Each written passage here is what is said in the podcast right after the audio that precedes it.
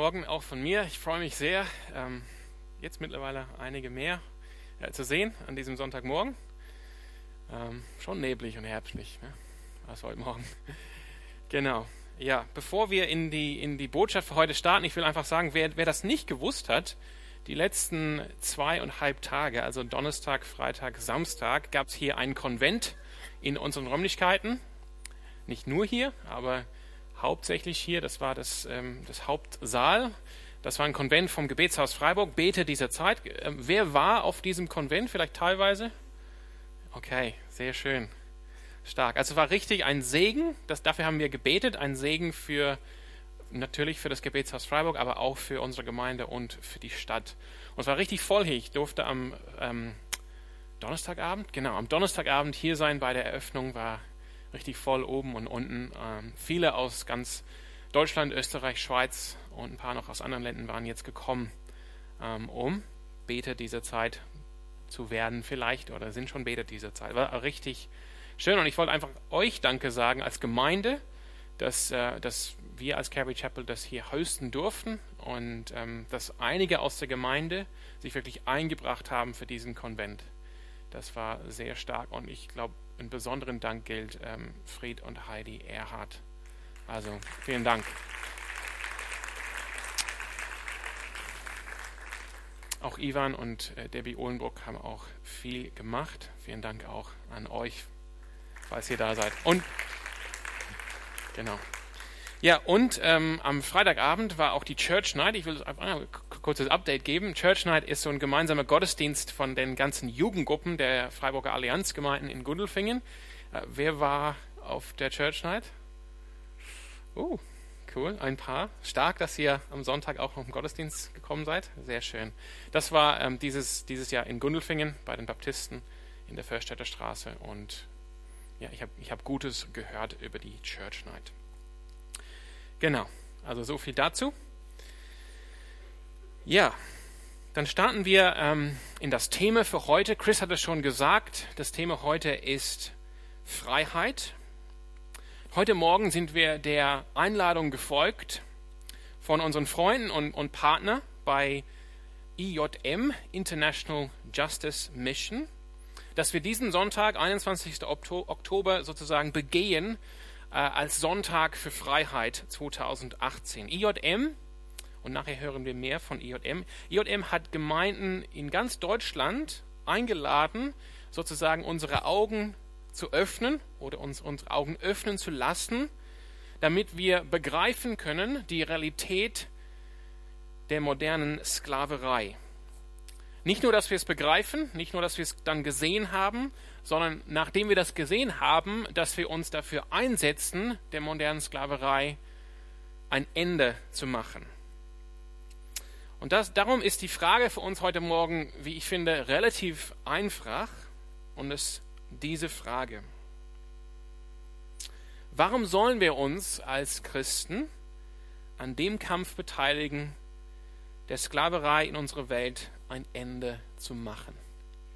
Das ist keine neue Frage, es ist eine Frage, die immer wieder gestellt wurde, auch in der Geschichte der Kirche, in der Geschichte der Christenheit. Warum sollen wir uns als Christen oder warum sollst du dich an dem Kampf beteiligen, der Sklaverei in unserer Welt ein Ende zu machen?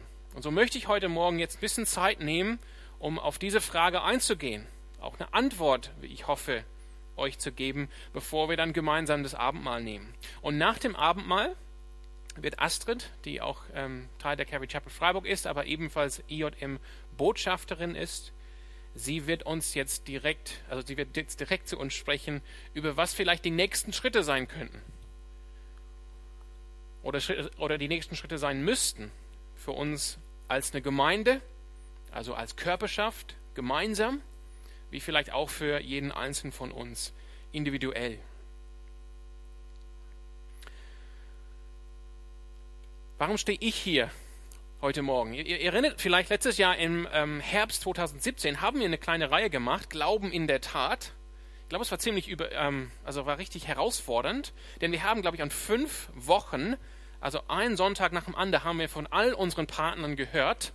IJM ist ja nur ein Partner von uns hier in der Calvary Chapel Freiburg. Wir partnern natürlich auch mit Open Doors oder mit Compassion oder auch mit Frontiers. Und so ging das dann einen Sonntag nach dem anderen, wo wir herausgefordert wurden, wir müssen unsere Glaube auch in die Tat umsetzen. Wir müssen auch aktiv werden. Damals haben wir auch von EJM gehört, der Jason war hier. Aber ich wollte einfach sagen, warum stehe ich heute Morgen da und nicht, nicht jemand von EJM? Ein Grund ist, ich, ich will, dass ihr das wisst. Also ich will mich jetzt nicht hier groß machen, aber ich will, dass ihr wisst, euer Pastor oder zumindest eine von euren Pastoren, ich bin ja eine der Pastoren hier, ich bin persönlich überzeugt von diesem Anliegen und von der Arbeit von IJM. Ich bin davon überzeugt, wir als Christen, wir sollen uns daran beteiligen, der modernen Sklaverei in unserer Welt ein Ende zu machen.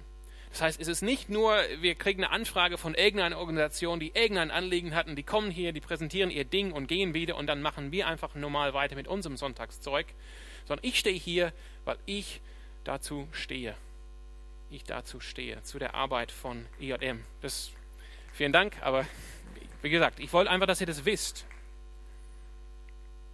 Und heute Morgen, ähm, während wir hier alle sitzen in diesem, ähm, in dieser Gemeinde, die aus dem Kino entstanden ist, sozusagen, leben oder existieren über 40 Millionen Menschen weltweit in Form der Sklaverei. 40 Millionen Menschen. Ein Viertel davon, das sind 10 Millionen, sind Kinder. 10 Millionen Kinder sind, leben heute Morgen in der Sklaverei. Ich, ich finde das, also natürlich kann ich mir die Zahl vorstellen, 10 Millionen oder 40 Millionen. Das sind Zahlen, die immer, die zwar groß sind, groß sind, aber ich kann immer noch irgendwie damit umgehen. Aber die, aber die Vorstellung, was das wirklich heißt, dass 10 Millionen Kinder, 40 Millionen Menschen in der Sklaverei leben heute Morgen, ich, ich komme einfach nicht ran. Das ist so fremd für mich, weil die Freiheit, die ich genieße, einfach so selbstverständlich geworden ist. Und ich glaube, das ist die Gefahr für uns hier in der Gemeinde, dass es für uns einfach selbstverständlich geworden ist und wir können wir können das nicht anfassen. Einfach zum Vergleich, ähm, beim Ausbruch der, des Unabhängigkeitskriegs in den in Nordamerika, Vereinigten Staaten, 1776, gab es ungefähr 450.000 Sklaven in den 13 Kolonien, in den eher südlichen Kolonien. 450.000. Diese Zahl wuchs ähm, innerhalb der nächsten 85 Jahre bis zum Ausbruch des amerikanischen Bürgerkriegs 1861 auf 4 Millionen in den Südstaaten. 4 Millionen. Und für die meisten von uns, zumindest ging es mir so, wenn ich das Wort Sklaverei höre, dann denke ich relativ schnell an die Sklaverei, die, damals, die es damals gegeben hat in den Vereinigten Staaten im 18. und 19. Jahrhundert. Ich denke dabei, das ist ein Problem der Vergangenheit. Ich denke an das Gesetz 1833 im britischen Parlament, die Abschaffung der Sklaverei im britischen Reich. Ich denke zum Beispiel auch an die Emancipation Proclamation von Abraham Lincoln. Und ich denke, das ist, das war mal. Das war ein Kampf. Es war ein harter Kampf, war aber ein glorreicher Kampf. Und wir haben es überwunden. Aber ist nicht so.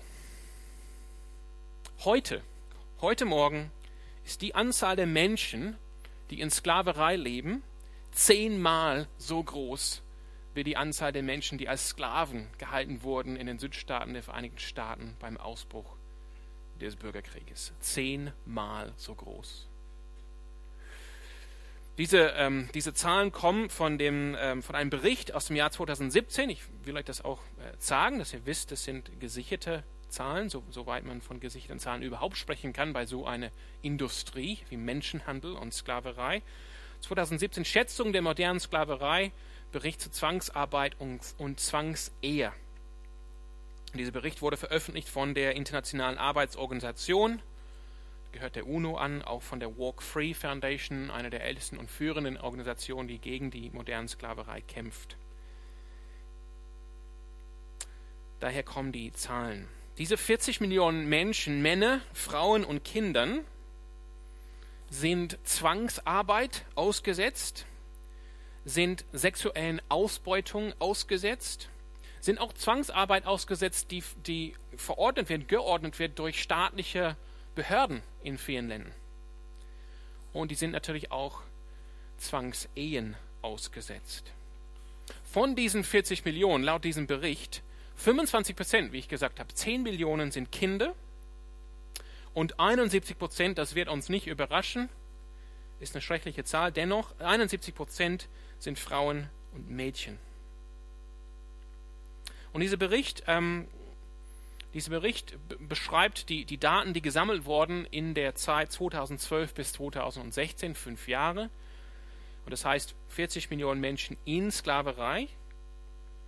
Aber über diese Zeit ähm, von fünf Jahren wird geschätzt, dass 90 Millionen Menschen irgendeine Form der modernen Sklaverei erfahren haben oder erlebt haben. Ähm, für Zeiten von einfach ein paar Tagen, vielleicht wurden sie gekidnappt, oder die, haben, die waren in dieser ganzen Zeit als Sklaven gehalten. Das heißt, die Frage, auf die ich heute Morgen eingehen will, warum sollen wir uns als Christen an dem Kampf beteiligen, der Sklaverei in unserer Welt ein Ende zu machen? Und ich möchte euch heute Morgen zwei Gründe, zwei Argumente geben. Es gibt natürlich viel mehr, aber ich will nur ich will euch nur zwei geben. Das eine Argument bezieht sich auf Sklaven, auf Menschen, die als Sklaven gehalten werden selbst. Das andere bezieht sich auf die Besitzer oder die Menschenhändler, die Sklaven verkaufen, kaufen. Zwei Argumente. Das erste Argument, wenn ihr eure Bibeln dabei habt, ich will euch zwei Verse lesen aus Genesis Kapitel 1, ganz am Anfang. Genesis, Kapitel 1, sorry, 1. Mose Kapitel 1, die Verse 26 und 27. Dort lesen wir. Und Gott sprach, lasst uns Menschen machen nach unserem Bild, uns ähnlich. Die sollen herrschen über die Fische im Meer und über die Vögel des Himmels und über das Vieh und über die ganze Erde auch über alles Gewürm, das auf der Erde kriecht. Und Gott schuf den Menschen in seinem Bild. Im Bilde Gottes schuf er ihn, als Mann und Frau schuf er sie. Als Christen glauben wir, im Gegensatz zu allen atheistischen, naturalistischen, säkularen Weltanschauungen, das heißt alle Erklärung für diese Welt, die Gott beiseite lassen oder Gott rausschmeißen. Wir als Christen glauben, dass Menschen, Männer und Frauen, das ist ganz eindeutig hier in Vers 27, sind geschaffen nach dem Ebenbild Gottes. Und weil das so ist, ist es ein totaler Gegensatz, die, auf die Idee zu kommen, einen Menschen, der nach diesem Ebenbild Gottes geschaffen ist, zu versklaven. Und das ist so, das will ich euch einfach sagen, so Klammer auf, Klammer zu mäßig, da, was für ein Felsen, was für ein Fundament das ist, dass, dass das unser Text ist als Christen, was wir glauben, dass wir als Menschen geschaffen sind nach dem Ebenbild Gottes. Das ist das Fundament für sogenannten Menschenrechte. Das ist das Fundament für Freiheit, dass wir nach dem Bilde Gottes geschaffen sind. Es gibt kein objektives, moralisches Argument, also kein Argument, das sich objektiv auf irgendeine Autorität beziehen kann, gegen die Sklaverei oder gegen irgendwas anderes, auf der Grundlage einer atheistischen Weltanschauung. Es gibt nur subjektive Argumente. Ich finde es nicht schön. Scheinbar denkt die Gesellschaft, dass es irgendwie nicht schön ist. Aber warum? Bei einer atheistischen, bei einer naturalistischen Welt, äh, Weltanschauung gibt es kein Warum. Wer sagt, dass die Sklaverei dann falsch ist, wenn es keinen Gott gibt? Und wenn wir ganz ehrlich sind, wir haben die, die Folgen einer atheistischen Weltanschauung gesehen im letzten Jahrhundert hier. Und es hat Millionen Menschenleben gefordert. Aber für uns als Christen, steht als unterem Fundament der Mensch, Mann und Frau, ist nach dem Ebenbild Gottes geschaffen. Warum gibt es denn einen Gegensatz? Weil, und ich zitiere hier, ähm, dass, dass der Mensch nach dem Ebenbild Gottes geschaffen ist, bedeutet, dass der Mensch ist wie Gott. Das steht auch im Text. Dass der Mensch ist, ist wie Gott und der Mensch repräsentiert Gott. Der Mensch repräsentiert Gott. Das ist schon eine krasse Vorstellung. Aber eigentlich, ähm, und das ist auch keine Beleidigung gegenüber unseren äh, Hintergrundbilder, die wir heute eben eh nicht sehen, ähm, aber wir kommen hier rein und wir singen so diese Lobpreislieder und im Hintergrund steht immer so ein Berg oder so ein See oder ein Wald oder so. Ne? Sind schöne Wälder, Seen und Berge. Und klar, Psalm 104, die Himmel verkünden die Herrlichkeit Gottes, absolut. Aber nicht Berge, Wälder und Seen sind nach dem Ebenbild Gottes geschaffen. Menschen sind nach dem Ebenbild Gottes geschaffen. Wenn ich wirklich auf diese Frage kommen will, wie kann ich Gott am ehesten erkennen oder sehen in dieser Welt, dann muss ich auf einen Menschen schauen und nicht auf einen Berg.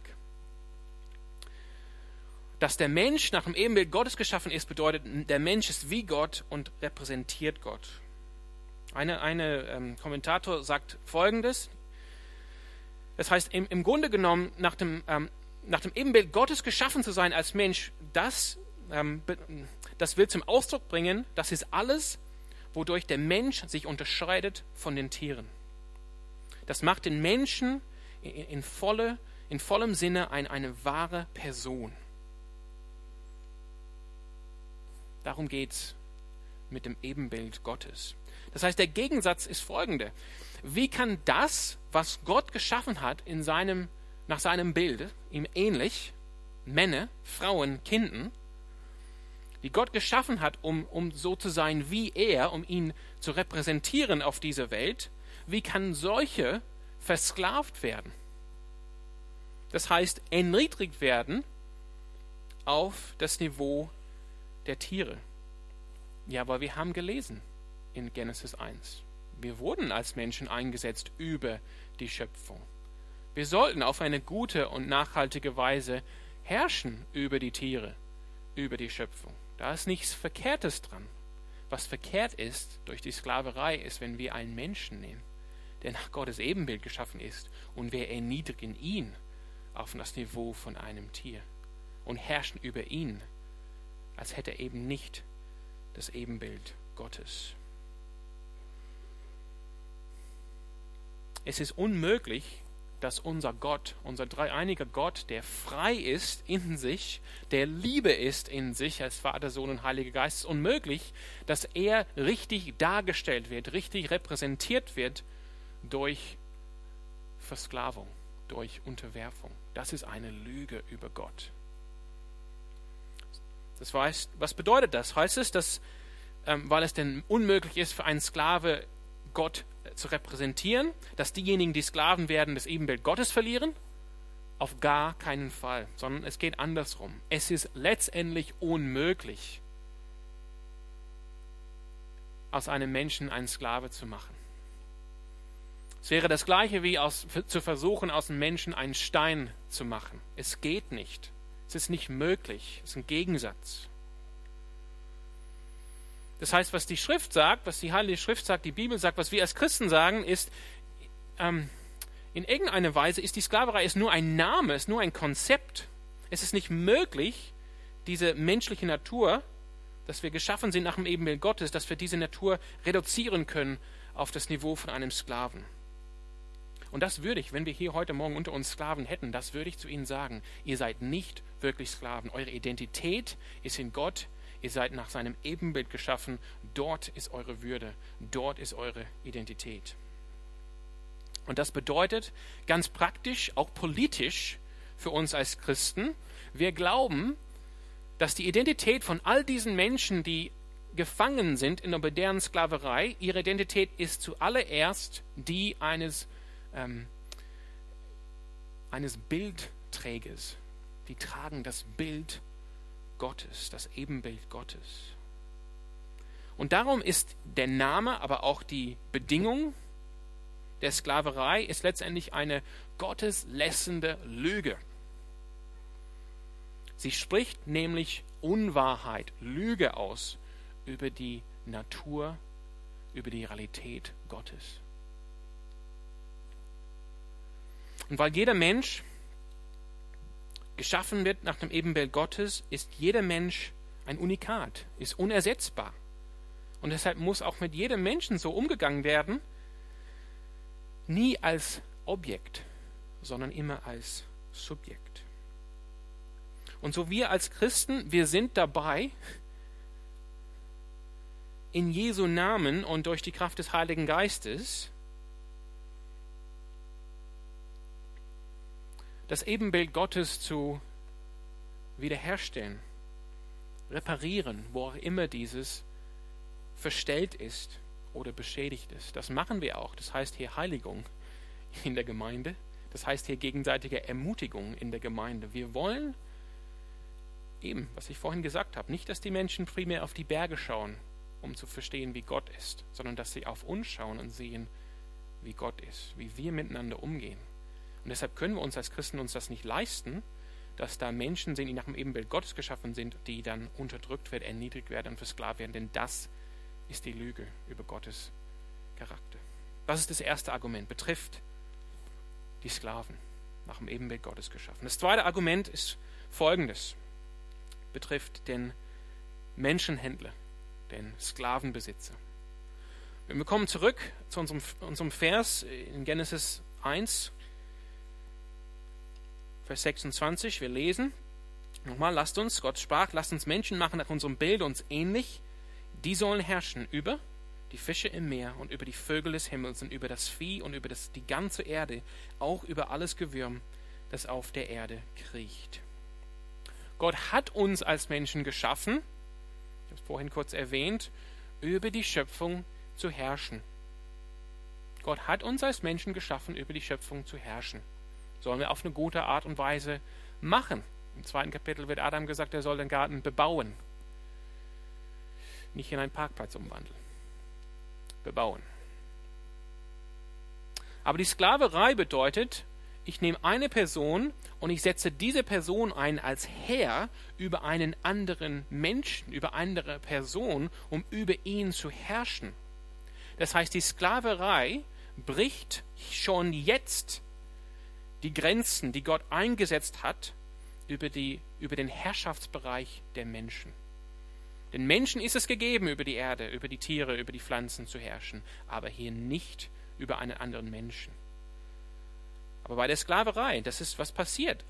Ein Mensch wird erniedrigt und erdrückt und ein anderer Mensch wird eingesetzt über ihn, um über ihn zu herrschen. Das bricht schon hier die Grenzen, die Gott bei der Schöpfung eingesetzt hat. Aber als Christen bekennen wir, dass es aber doch einen Herrscher über uns Menschen gibt. Gott der Vater hat ein, uns ein Herrscher, ein Herr gegeben. Ja, in der Tat hat er ein Herr über die ganze Welt eingesetzt. Jesus Christus, gekreuzigt und auferstanden, ist der einzige universale Herr über diese Welt nach dem christlichen Evangelium. Nicht Pharao, nicht Cäsar, Jesus Christus. Wie fasst Paulus ähm, sein, äh, seinen Dienst am Evangelium zusammen?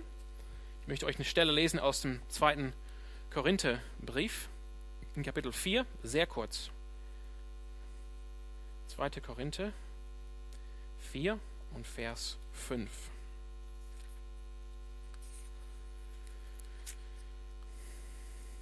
Dort heißt es, Paulus sagt hier, bei unserer Verkündigung geht es schließlich nicht um uns, sondern um Jesus Christus, den Herrn. So steht es in der NGÜ. Paulus sagt es, was ich verkündige, das bin ich nicht selbst, sondern ich verkündige Jesus, der Herr. Das heißt, wenn man will, die, der Inhalt von Paulus Botschaft ist, dass Jesus, Christus durch seine Kreuzigung und durch seine Auferstehung wird jetzt erhoben als Herr und er ist jetzt der, der Herrscher dieser Welt. Das ist eine Zusammenfassung von christlichem Glauben. Jesus ist Herr. Das heißt so, was heißt Zusammenfassung? So, lasst mich euch erzählen, lasst mich zusammenfassen, was ich glaube. Ich glaube, Jesus ist Herr. Warum? Weil er den Tod überwunden hat, weil er auferstanden ist aus den Toten. Ich schlage auf Römer 10,9 eine sehr bekannte Stelle und wir sehen das nochmal von Paulus. Genau die gleiche Formulierung. Römer 10,9. Wenn du also mit deinem Mund bekennst, was? Die Zusammenfassung unseres Glaubens. Wenn du mit deinem Mund bekennst, dass Jesus der Herr ist, mit deinem Herzen glaubst, dass Gott ihn von den Toten auferweckt hat, so ist er nämlich zum Herr geworden, er hat den Tod besiegt, wirst du gerettet werden. Wirst du gerettet werden. Das ist unser christlicher Glaube. Das ist das Evangelium. Jesus ist der Herr. Und was für ein Herr ist Jesus Christus? Wir haben es gesungen so schön in diesem Lied. Jesus ist ein Herr, der immer Freiheit gibt und nie die Freiheit wegnimmt. Den der Sohn freisitzt, der ist wahrhaftig frei. Lukas 4, 8, das war natürlich Johannes 8. Lukas 4, 18, ich bin gekommen, Jesus sagt, indem er Jesaja zitiert, um die Gefangenen frei zu setzen. Galater 5, 1, zur Freiheit sind wir geschaffen in Christus Jesus. Das heißt, wenn auch immer eine Person die Freiheit einer anderen Person wegnimmt und diese Person unterdrückt, als Sklaven, Sklavenverkaufer oder Käufer oder Menschenhändler.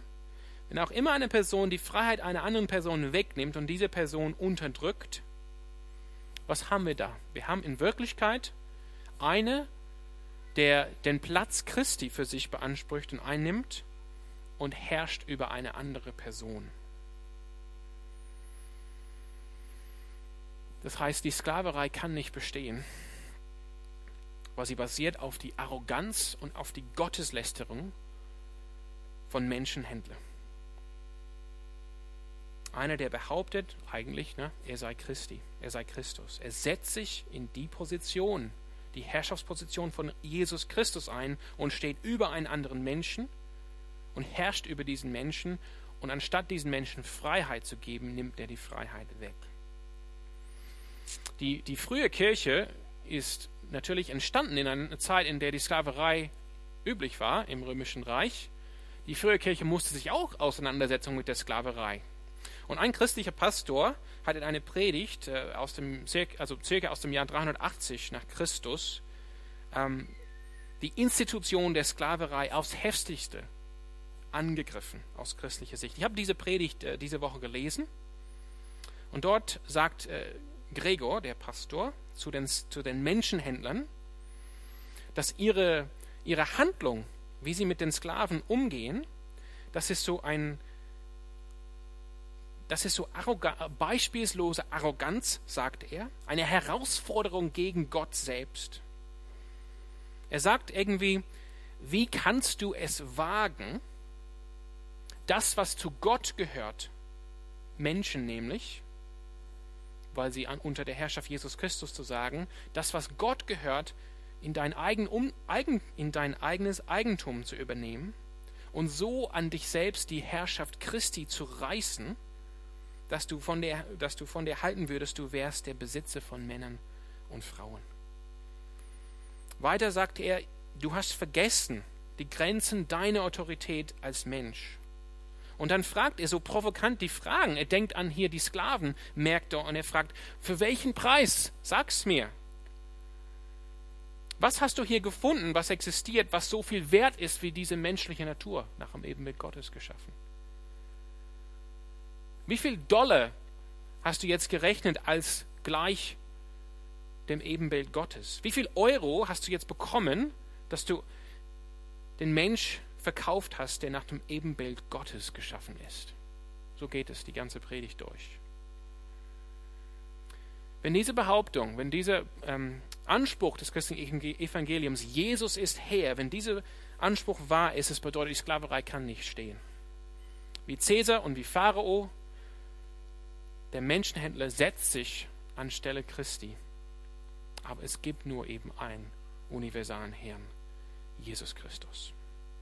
Das heißt, diese zwei Argumente, wenn man die zusammennimmt, dass jede, auch jede Sklave nach dem Ebenbild Gottes geschaffen ist und dass jeder Menschenhändler arrogant, arrogant die Herrschaft Christi an sich reißt, dann ich will, dass ihr das sieht, als Antwort auf die Frage, warum sollen wir uns als Christen an dem Kampf beteiligen, der Sklaverei in unserer Welt ein Ende zu machen, der Grund dafür ist, dieser Kampf gegen die Sklaverei ist der Kampf auch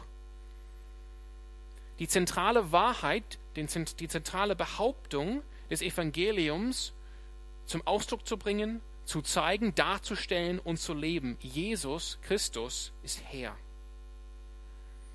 Und das Evangelium sagt, dass als Menschen sind wir nach dem Ebenbild Gottes geschaffen. Und Gott, äh, unser Schöpfer, um uns zu retten, um uns zu heilen von Sünde und Tod, unser, unser Schöpfer kam unter uns als Mensch. Er wurde einer wie wir. Dass er Sünde und Tod besiegt hat am Kreuz und durch seine Auferstehung. Und weil er eben diesen Sieg errungen hat, ist er der wahre Herr, der wahre König. Und dadurch, dass er den Tod jetzt überwunden hat, überwindet er den Tod auch für uns und er nimmt, er, er, er bringt uns auch mit auf aus dem Tod mit sich, dass wir nun an ewig leben werden, adoptiert worden sind in Gottes Familie. Das ist letztendlich, was ich, diese Kurzfassung, das ist letztendlich, was wir meinen, wenn wir Paulus Kurzfassung nehmen, Zusammenfassung nehmen. Jesus Christus ist Herr. Und wenn das jetzt das Evangelium ist, die, die Geschichte unserer Erlösung in Christus, denn der Kampf gegen Sklaverei, weil Sklaverei verleugnet dass wir geschaffen sind nach dem Ebenbild Gottes. Es verleugnet die Herrschaft Christi. So muss der Kampf gegen Sklaverei eigentlich essentiell sein, ein essentieller Teil des Evangeliums sein. Und es, und es gehört im Herzen des christlichen Glaubens. Ganz praktisch heißt das, wenn wir rausgehen und das Evangelium predigen, das heißt, wenn wir rausgehen und sagen, Jesus Christus ist Herr, dann wird dieser Anspruch frontal clashen mit der Sklaverei wo auch immer sie existiert. Ich möchte mit einer Stelle hier enden und dann feiern wir das Abendmahl. Sprüche 31.